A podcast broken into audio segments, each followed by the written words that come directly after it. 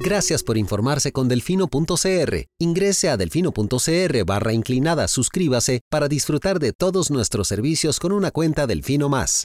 Delfino.cr ¿Cómo vamos a meter al ratón a cuidar el queso? Al presidente no le gusta, lo trata de chop suey. Ay, por favor, llamen a sus compañeros, están tomando café, bocadillos, felices de la vida. A mí también me quiere mucho la gente. Cuando están en contra, entonces somos personas que no tenemos necesidades. Cuando están en contra, somos unos corruptos.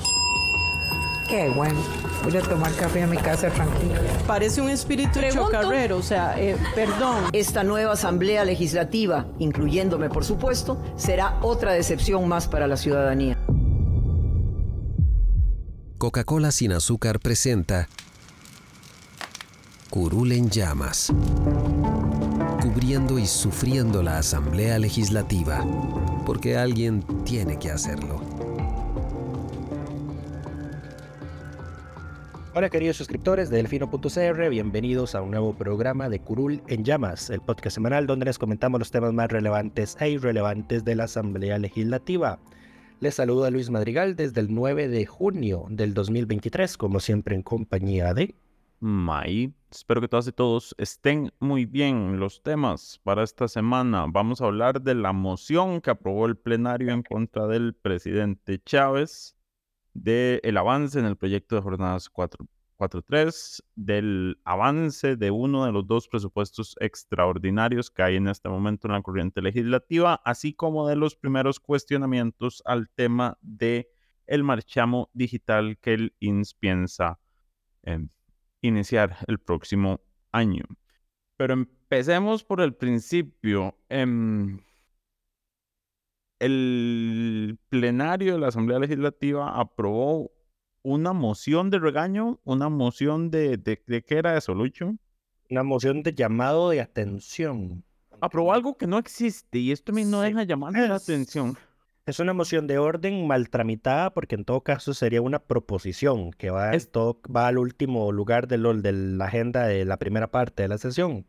Esto fue un intento de moción de censura velada, básicamente un llamado que no existe en nuestra constitución política y al parecer a nadie le importó. Ah, para el presidente, no existe la moción de censura para el presidente. Exacto, sí, sí, no, eh, para el, es para el, para el presidente. Em, porque sí existe para los ministros, digamos. Em, pero es una moción de censura velada y a nadie le importó brincarse todos los procedimientos para aprobar esto. esto. Sí. Eh, pero bueno, ¿qué fue lo que ocurrió? Estoy indignado, porque a nadie le importa, digamos, vamos a quejarnos de, de que Chávez irrespeta la institucionalidad y respetando nosotros la institucionalidad. Em, a eso hemos caído, a eso hemos llegado.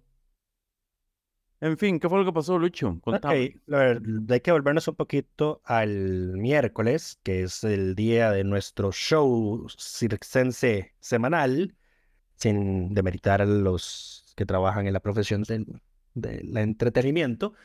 Ese día, em, ante alguna de las preguntas que se, les que se le realizó al presidente de la República, don Rodrigo recordó que el periódico La Nación, en una de sus ediciones impresas, había publicado un reportaje con declaraciones del exdirector del Centro de Producción Artística y Cultural CIPAC del Ministerio de Cultura, don Alexander Cuadra Hernández, Alex Cuadra Hernández, quien había sido destituido por la ministra de Cultura, doña Yana Yuribe Guadamuz Rosales, en medio de una oleada de despidos que pues ella hizo en esas direcciones del Ministerio de Cultura semanas atrás.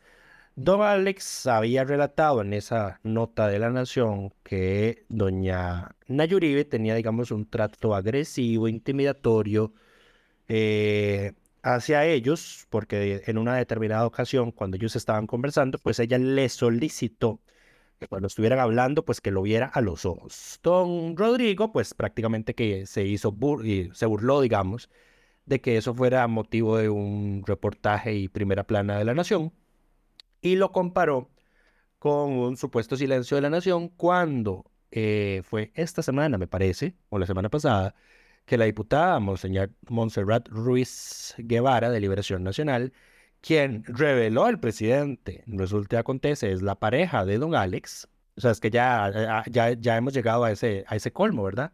De la conferencia de los miércoles es Chava Espectáculos. o, algo así como intrusos de la farándula, pero bueno.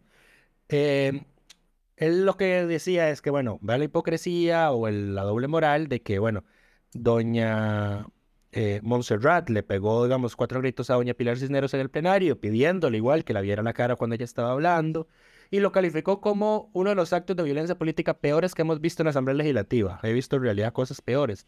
Yo honestamente cuando escuché esa intervención de doña Montserrat, sí la escuché un poco, me, me chocó un poco, digamos, porque sí fue un toque, ¿cómo ponerlo?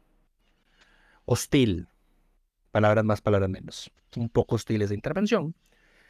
Eh, entonces Rodrigo Chávez pues se quejaba de, esa, de ese doble trato, digamos. Eh, eso no sentó bien en las diputadas de la Asamblea Legislativa, quienes el jueves redactaron una moción de haciéndole un llamado de respeto al presidente de la República hacia, en general, la investidura de las diputadas y hacia toda mujer que ostente un cargo público para que no legitime ni aplique ningún tipo de violencia política ni acto de agresión. Le recordamos al señor presidente su responsabilidad de dar el buen ejemplo y no fomentar la violencia de género. Y entonces, como es una moción de orden, solo había cinco minutos para defenderla. Cada fracción, excepto el PUSC, eh, se dividió un minuto de esos cinco minutos para defenderla. Doña Katia Rivera lo hizo por Liberación Nacional. Eh, pues señalando, ¿verdad?, que ya el presidente eh, ha empezado a hacer señalamientos personales en esa conferencia de los miércoles. Eh, doña Cata Cambronero por el liberal progresista, quien dijo que también era una situación ya francamente sistemática en la que el presidente atacaba o agredía a una mujer en esas conferencias de prensa. Eh, y además mencionó que no había que tolerar intromisiones en la vida privada de una mujer. La que habló por el oficialismo, y esto prácticamente que sorprendió a todos, fue doña Luz María Alpícer, quien ya la recordamos porque ya ha tenido sus disidencias con la bancada oficialista y con el propio presidente, y le dijo, eh, palabras más, palabras menos, pues que él tenía que entender a quién se estaba refiriendo cuando hablaba de las diputadas y a quiénes representan ellas y que pues esas no eran las formas, ¿verdad? Doña Luz María ha sido una persona muy vocal, una diputada muy vocal con el tema de la violencia política. De hecho, ella fue la redactora de la propuesta de reglamento de la Asamblea Legislativa sobre violencia política. Em, y a ver, y en ella, digamos, si no se podría hablar como de hipocresía o algo así, porque ella lo ha, lo ha alertado, digamos, tanto cuando se lo aplican a ella como cuando se lo aplican a diputadas de su fracción y pues ahora también lo hace con doña Montserrat. Eh, por Nueva República habló doña Olga Morera Rieta y por el Frente Amplio lo cerró doña Sofía Guillén. El PUSC no hizo uso de la palabra porque no lo pidió. Sin embargo, votaron a favor. Entonces, la moción quedó aprobada con 41 votos a favor y 8 en contra. Esos 8 son del oficialismo. Y dos de los votos a favor fueron de diputadas oficialistas. Las dos ya conocidas, doña Luz María Alpizar, que ya mencioné, y doña María Marta Padilla. De hecho, con doña María Marta pasó algo interesante. Y es que durante la votación ella no estaba presente pues en su curul, pero no, estaba, no había votado. Eh, y hubo ahí un intercambio más o menos como fuera de micrófonos con, entre doña María Marta y don Rodrigo, eh, que dio a entender de que ella quiso abstenerse de votar. Recordemos que en la Asamblea costarricense pues no está permitido que los, diputados, de los diputados se abstengan, bajo pena de que si lo hacen pues pierden la dieta, y la remuneración correspondiente a ese día. Eh, y al final, doña María Marta, pues terminó votando a favor de la moción. No hubo réplica del oficialismo, salvo una que acabamos de tener a unos minutos antes de que empezáramos a grabar este programa hoy viernes, por parte del ministro de propaganda, digo, ministro de comunicación, eh, eh, que palabras más, palabras menos, también, digamos, evidencia así como un doble trato por parte de la Asamblea sobre el tema de la violencia política. Em, mientras que el presidente de la República, pues ahí anda repartiendo me gustas en, en Twitter a, publicaciones de cuentas trolls o cuentas afines a él, las que se llama patéticos, ineptas, eh, etcétera, etcétera, a los diputados y a las diputadas en especial. Hay uno, doña Montserrat, que le llaman inepta, al que él abiertamente le dio me gusta.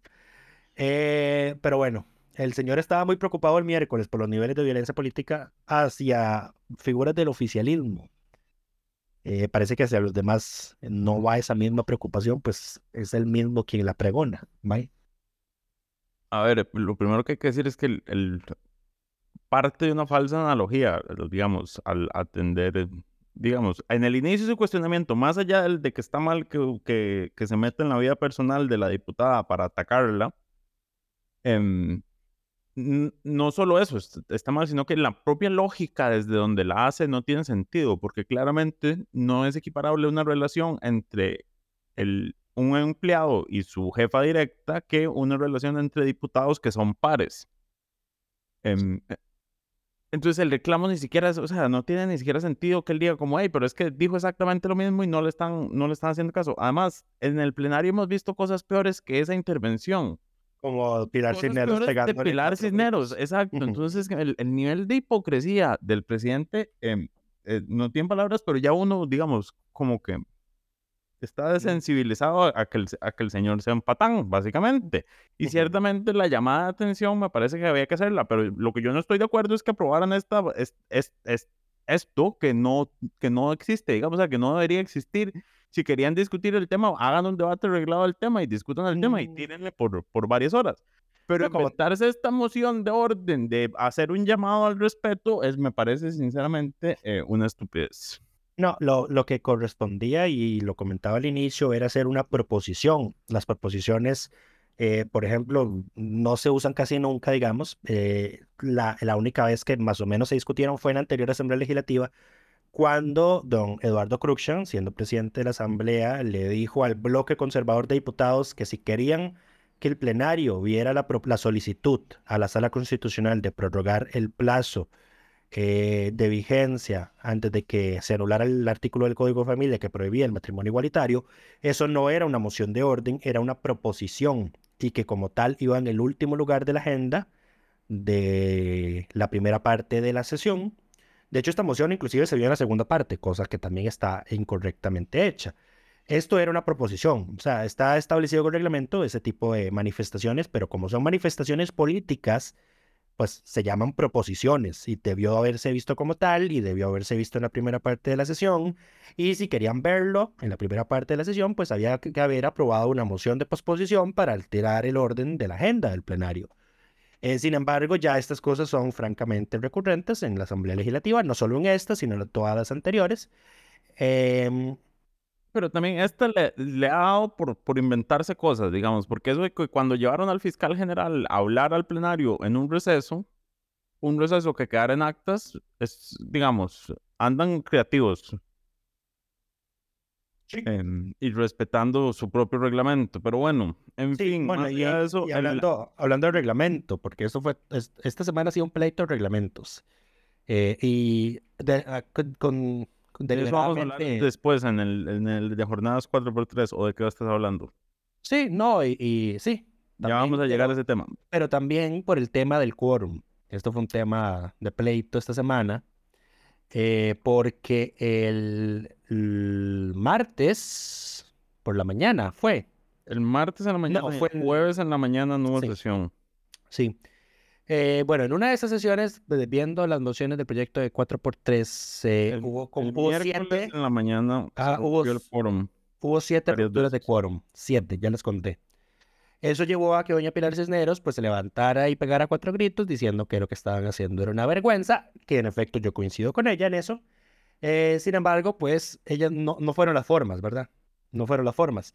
Em, eso generó que se descontrolara la sesión, por lo que quedó en la sesión de plenario, valga la redundancia, con diputados, francamente, prácticamente toda la oposición, de nuevo, reprochándole a ella que esa, ella no era quien para hablarle en ese tono, a tipo regaño, eh, pero absolutamente todos, digamos, porque a ver, quienes estaban rompiendo quórum eran los de Liberación Nacional y lo estaban haciendo de forma deliberada, yo los estaba viendo.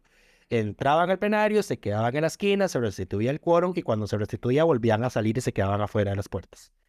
Eh, esto me lo reconfirma el hecho de que don Dani Vargas abiertamente dijera, es falso lo que había dicho doña Gloria Navas, de que los diputados estuvieran en el cafetín. No estaban en el cafetín, estaban afuera de las puertas, rompiendo el quórum deliberadamente, y eso además lo, lo reconfirmé con consultas que yo hice en el transcurso de esa sesión.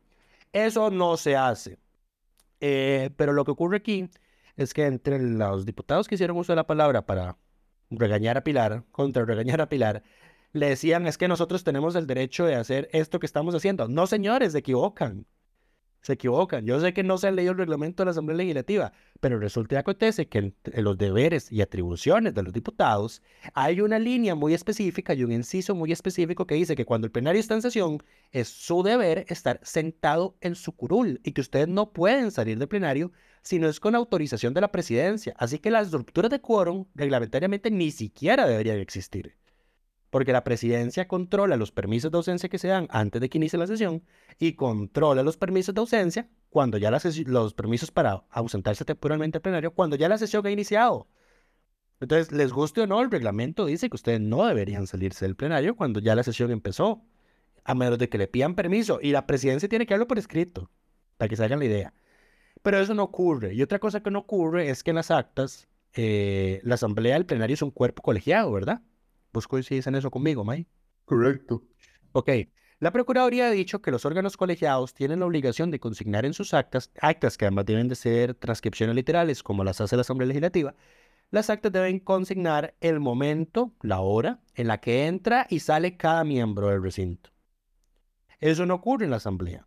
¿Por qué Entonces, da la gana? Sí.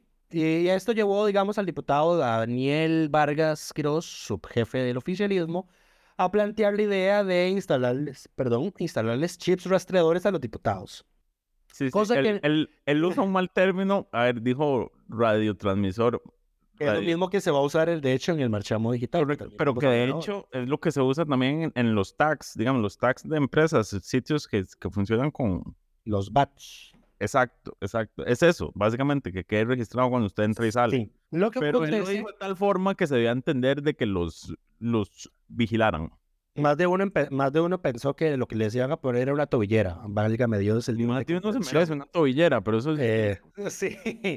Eh, a ver, pesos. E, esto en todo caso no es una idea descabellada. De hecho, en el, la anterior Asamblea Legislativa, eh, el sistema de votación que ellos tenían ameritaba el uso de una tarjeta con un chip eh, esos chips, digamos, pueden ser chips de radiofrecuencia que perfectamente pueden ser usados para...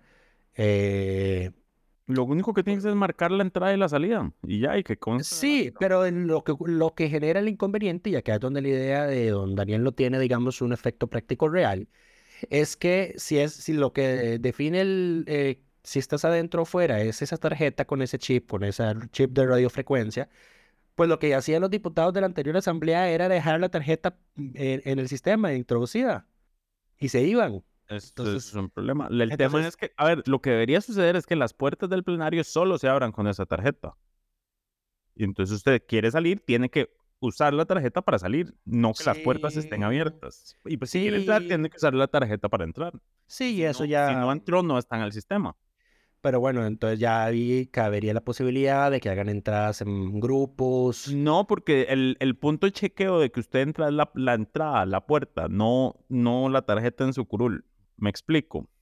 Bueno, es que los actuales diputados no usan tarjetas, usan un sistema de registro por huella digital. Correcto, pero deberían, deberían tener algo para que se registre acorde sus entradas y sus salidas. Porque ciertamente, a ver, todo el mundo sabía que Pedro Muñoz lo hacía, nosotros lo evidenciábamos, pero el man llegaba en algún momento de la sesión, marcaba que estuvo y se iba. En realidad lo que pasa es que no es práctico, eh, va a ser un poco... Eh, a ver, ya se hace, porque los sugieres, que son los funcionarios, digamos, como administrativos del Congreso de apoyo, que controlan el quórum, ellos eh, cada vez que sale entra un diputado, se comunican por, digamos, como walkie-talkies, por radio, y dicen, entra tal, sale tal, y pues ellos dejan consignando en eso porque así es como le avisan a la presidencia que hay o no quórum. Entonces ese registro se lleva. Lo que pasa es que no se incorpora en el acta, el, no se incorpora número, número uno en el acta, ni siquiera como un documento final en el que diga a tal hora entró y salió tal, a tal hora entró y salió tal, pero tampoco se incorpora en el acta, digamos, porque lo, lo, óptimo es que el acta, el acta, aunque esté tal diputado hablando, pues se pone entre corchetes, sale el diputado tal o entra el diputado tal a tal hora. Eh, pero eso no se hace. Ahí está el, ahí está el detalle. Eh, y bueno, no está el reglamento que debe hacerse. Eh, la Procuraduría, ya sabemos que la Asamblea Legislativa la ignora vilmente. Em, y bueno, esa es la situación con el quórum. Correcto. Pero bueno, ya Lucho metió este tema y no cerramos el anterior, pero pasemos al siguiente. Entonces, el proyecto de jornadas 4x3. Em, ya cayó la guillotina. Recordemos que este proyecto está en vía rápida, lo cual implica un, un procedimiento especial que ya no están cumpliendo. Porque dice Lucho que recordó que el, el, artículo específico que habla de estas vías rápidas dice que tienen que haber por lo menos tres sesiones extraordinarias en la, a la semana. Correcto. Y esta semana, como se rompió el quórum, no, no fue porque se rompió el quórum, como no hubo eh, sesión en la mañana del jueves porque no llegó gente suficiente, o sea, no hubo quórum para iniciar la sesión, y el lunes se había cancelado por el tema de la Comisión de Asuntos Hacendarios que tenía que ver el presupuesto, al final solo se, solo se hicieron dos sesiones extraordinarias. En teoría debieron haber tenido sesiones extraordinarias es, hoy y hasta que se cumpliera ese, esa, esa sesión, pero di, no, no quisieron, no pasó. Eh, sí, o sea, yo, de hecho, yo hice la pregunta en el chat de prensa de Nueva República, aprovechando que Doña Gloria estaba presidiendo, y me respondieron ya muy terminada la sesión, así que, digamos, no fue como una pregunta que le pudieron haber hecho a ella, y ningún diputado la planteó. Entonces, ahí ya tenemos un problema con el procedimiento, porque... Dice procedimiento. Pues el, el reglamento es claro de que los proyectos con vías abreviadas tienen que tener mínimo tres sesiones extraordinarias a la semana y que si no se cumplen, se tienen por habilitados los días inhábiles. Entonces, eso implica sesionar viernes, sábados y domingos.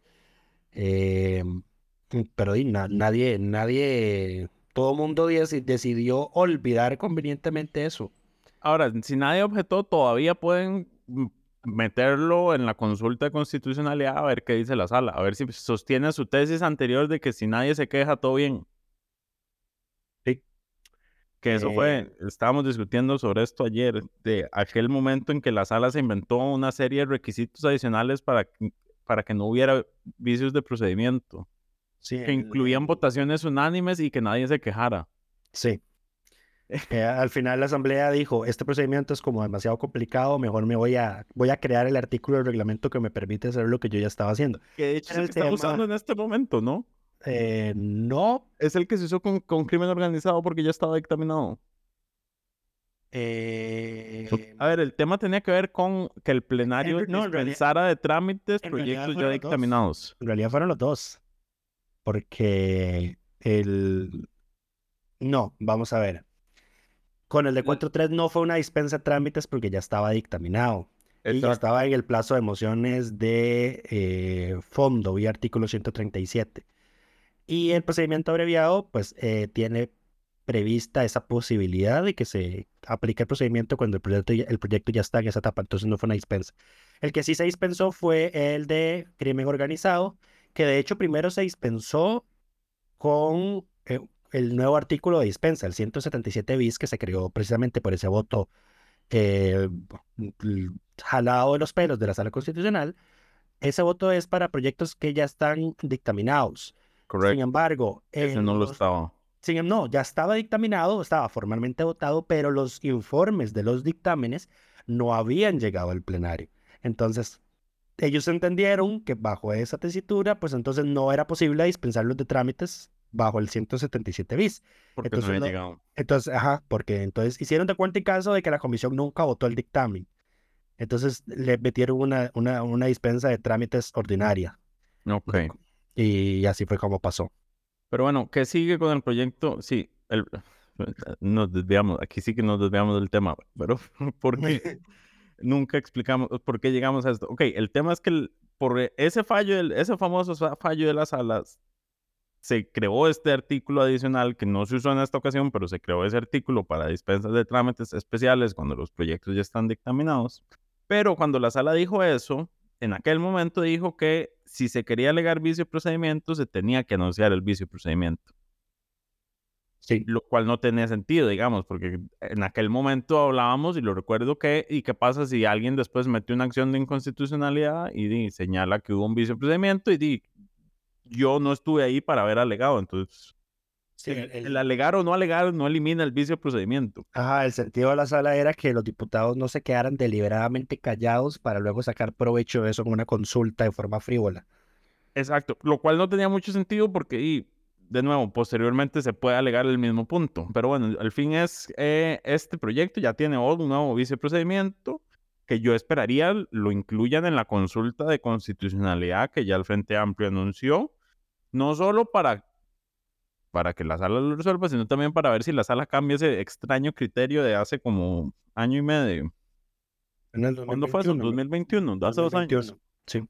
Sí, sí, a ver si, si, si, si modifica ese extraño criterio que en aquel momento. Pero bueno, en- a todo esto, ya con la guillotina ya no están discutiendo más, excepto cuando Pilar alborota el panel em, y se ponen a discutir otras cosas. En teoría solo deberían estar votando las mociones a como llegan. ¿Cuántas quedan? Eh, no, te voy a decir primero cuántas se vieron en esta semana en las sesiones que se realizaron. Se vieron 108. Quedan 631 de fondo con sus potenciales mociones de revisión.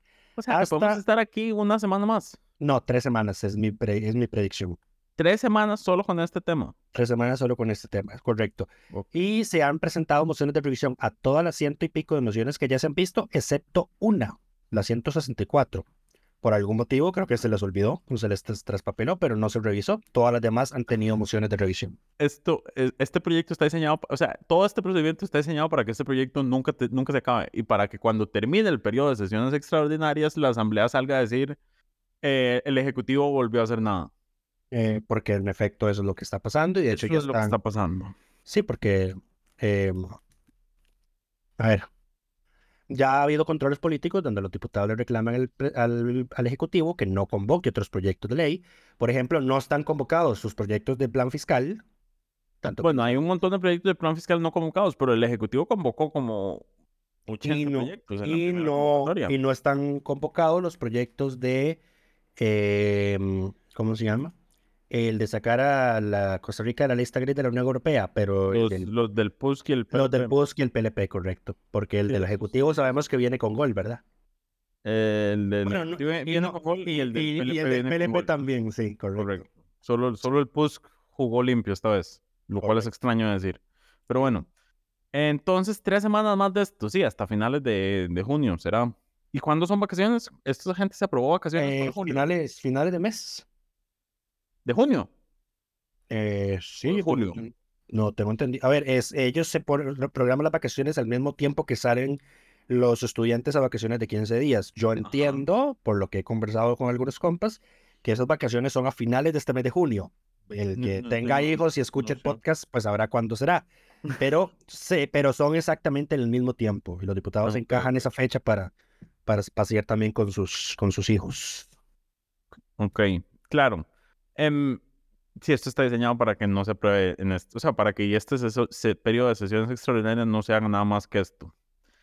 En fin, hablando de otras cosas que sí han podido avanzar, pasemos al siguiente tema, el presupuesto extraordinario. Ustedes recordarán que esto es de antes de que terminara el periodo ordinario. El Poder Ejecutivo presentó dos proyectos de presupuesto extraordinario, uno para mover partidas eh, porque el tipo de cambio les favorece y entonces tienen, em, están gastando menos en pago de intereses o menos de lo que estaba presupuestado. Y el otro de que mueve recursos en el tema de seguridad, de educación a, a gasto en, en seguridad. El primero de esos proyectos extraordinarios ya fue conocido por la comisión y dictaminado. Y Correcto. es el que traslada recursos internos y incluyendo un pago a la caja que en el medio de esta discusión fue cuando se conoció que el año pasado se pagaron 200 mil millones menos a la o sea que la deuda del Estado con la caja creció en 200 mil millones. Me, o me equivoco, o era, en esta discusión. Ya fue en esa discusión, sí.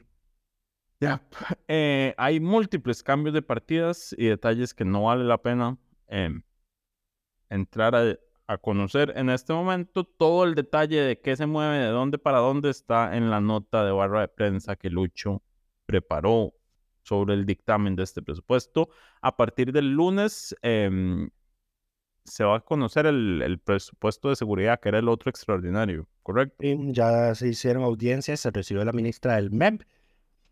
Y la, oposición estaba indignada porque estaban defendiendo más el presupuesto de educación, el- la oposición que el MEP. Correcto. De hecho, el MEP sacó un comunicado diciendo que, que todo bien con que le quiten esa plata porque es para tema de seguridad, entonces que lo necesitan. Así es. Mejor, seguridad que transporte estudiantes. Eso ya. Es. Que- y que nada se iba a haber afectado, yo no sé cómo, quitas 3 mil millones de, una de un ministerio y no pasa nada. Porque dice que lo que dijo, lo que dijeron es que ahora están dando subsidios como, como cupones para que los estudiantes viajen en bus. Pero resulta Claro, como son amigos de los autobuseros. Ajá, pero resulta que acontece que hoy nos enteramos que en San Carlos, uno de los cantones que fue determinante en la victoria de Rodrigo Chávez, valga decirlo, eh, los estudiantes pues empezaron a cerrar colegios y a hacer protestas porque eso de los cupones no es tan bonito como lo pintan. No son para todos los que recibían el servicio de transporte estudiantil. Son para ciertos pues, estudiantes que califiquen en ciertos criterios que definió el MEP. Claramente. Entonces, obviamente, hay una afectación en, al servicio. exactamente, y entonces pues ya hay estudiantes en San, en San Carlos protestando. Y como les cuesta protestar en San Carlos, además. Estudiantes canallas. Estudiantes canallas. Pero bueno, eso es el tema con los extraordinarios. ¿El extraordinario cuándo se podría conocer en plenario? Hay que hacerle campo a la agenda. Eh, eh, sí, no, ya eh, por mandato constitucional tiene prioridad sobre el proyecto de jornadas 4x3. ¿Los extraordinarios tienen prioridad? Sí, señor. De hecho, tienen fecha límite para verse. ¿Los extraordinarios? Sí, señor. ¿Cuál es la fecha límite? me parece que son dos meses después de que son presentados. ¿Y si no, qué pasa? Eh, la asamblea está obligada a sesionar hasta tarde para terminar de votarlo. Ah, ok, ok. Se me había olvidado eso por completo. Yo sé, me acordaba de la prioridad y, que los obligan en el ordinario, en el extraordinario se me había olvidado por completo.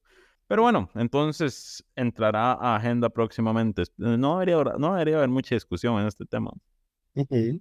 Pero bueno, el otro tema sobre el cual sí va a haber mucha discusión y que ya comenzó es el de el marchamo digital. Si ustedes, como podrán saber, y si no lo saben, les contamos, el INS está proponiendo que se incluya una tarjeta de radiotransmisión en los dispositivos, de los dispositivos, en las calcomanías, básicamente, que, que se utilizan para el marchamo. Según ha dicho el INS, esto permitiría no tener que estar cambiando todos los años la tarjeta, sino que tendría una vida útil de 10 años y que con eso entonces ante controles policiales se puede verificar que se haya pagado el marchamo, que tenga eh, los seguros al día y demás. El tema es, em, y esto he visto gente comentando al respecto desde que se anunció, cuánta información estaría eh, obteniendo el gobierno de estas tarjeticas que se le pondría a absolutamente todos los vehículos en el país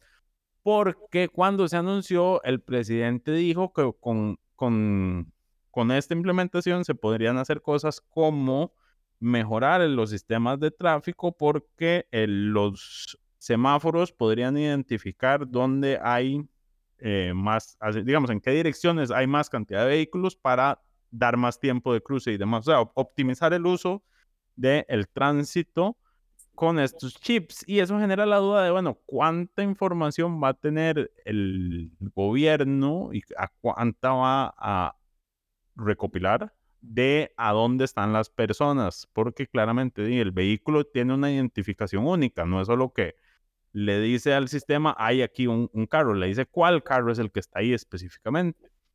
Eh, y esto se puede usar para vigilancia de, personas, eh, para ¿cómo se dice? Em, generar patrones de conducta eh, de los distintos usuarios y esto pues no deja de ser un tema preocupante más ante la, lo autoritario que es el actual ejecutivo.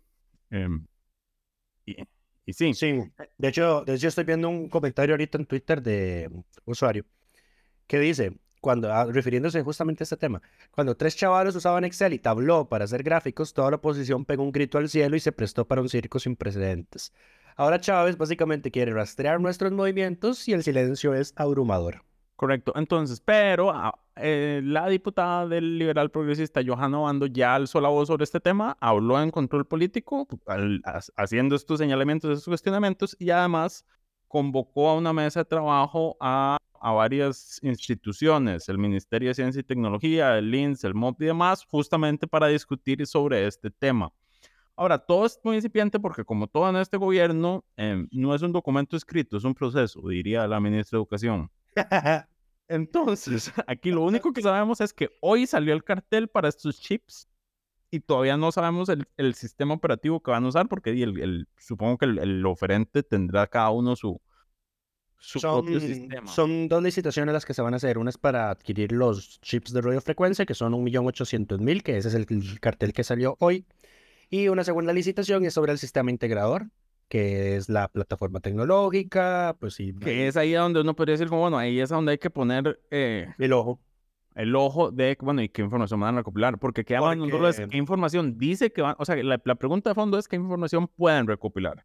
Porque más allá de lo que materialmente, digamos, de lo que digan que van a hacer con esa información, lo que pueden hacer es lo que es realmente riesgoso, porque siempre se puede operar en paralelo a una característica de, este, de esta administración. De hecho, Luis Amador hoy en Telenoticias, eh, pues confesó, digamos, confirmó que eh, podría usar esos chips de radiofrecuencia con la ubicación de los vehículos para saber cuándo ingresan, cuando tienen restricción. Para poner multas automáticas. Al anillo de circunvalación y aplicar multas automáticas, ¿es correcto? Sí, lo cual yo creo que no funcionaría porque incluso cuando pusieron cámaras y quisieron hacer eso, se cayó en la sala por un tema, no recuerdo cuál era, que las multas no pueden ser en automático, básicamente. Sí, era, y no era, no, no era por el anillo de circunvalación, era por exceso de velocidad, me parece. Esa, ese, ese era. Eh, en fin, pero bueno, entonces por eso le, damos el reconocimiento de diputada de la semana a doña Johanna Wando y le deseamos el mejor de los éxitos en esta tarea de hacerle frente al, no hacerle frente, pero poner los puntos sobre la I en este tema de manejo de datos de parte del gobierno. Una, una recomendación ahí, dato no solicitado, recomendación no solicitada por doña Johanna una consultita a la Procuraduría General de la República para que emita una opinión jurídica sobre la posibilidad del gobierno de hacer justamente eso, rastreos a punta de chips de radiofrecuencia, estaría interesante y súper útil. Correcto, porque ya, ya hay varios criterios en el tema, pero es que tiene que ver más con el uso de datos biométricos. En este caso estamos usando ubicación, pero bueno, ahí puede que también haya datos sensibles, se pueda considerar datos sensibles, dónde estoy yo en todo momento. Así está mi vehículo en todo momento.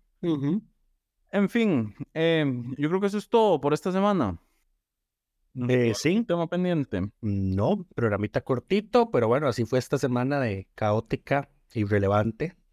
Pero bueno, nos toca hablar de eso porque así es Curul en llamas. Hay, hay, hay, hay un par de temas, digamos, que estuvieron ahí, siguen dando vueltas, pero que no, no, no terminan de cojar. Está el tema del hospital de Cartago, que hay protestas convocadas para el día de mañana.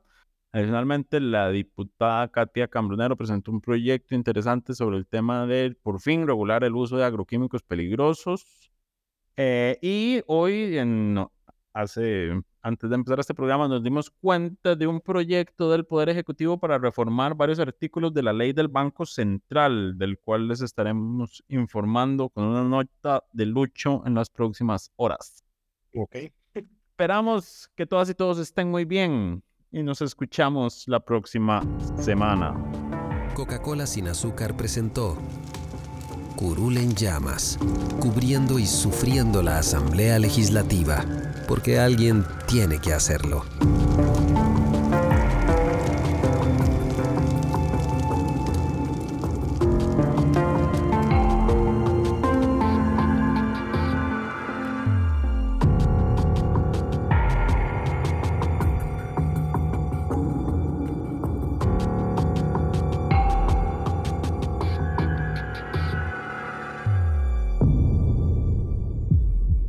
Gracias por informarse con delfino.cr. Ingrese a delfino.cr barra inclinada, suscríbase para disfrutar de todos nuestros servicios con una cuenta Delfino Más. Delfino.cr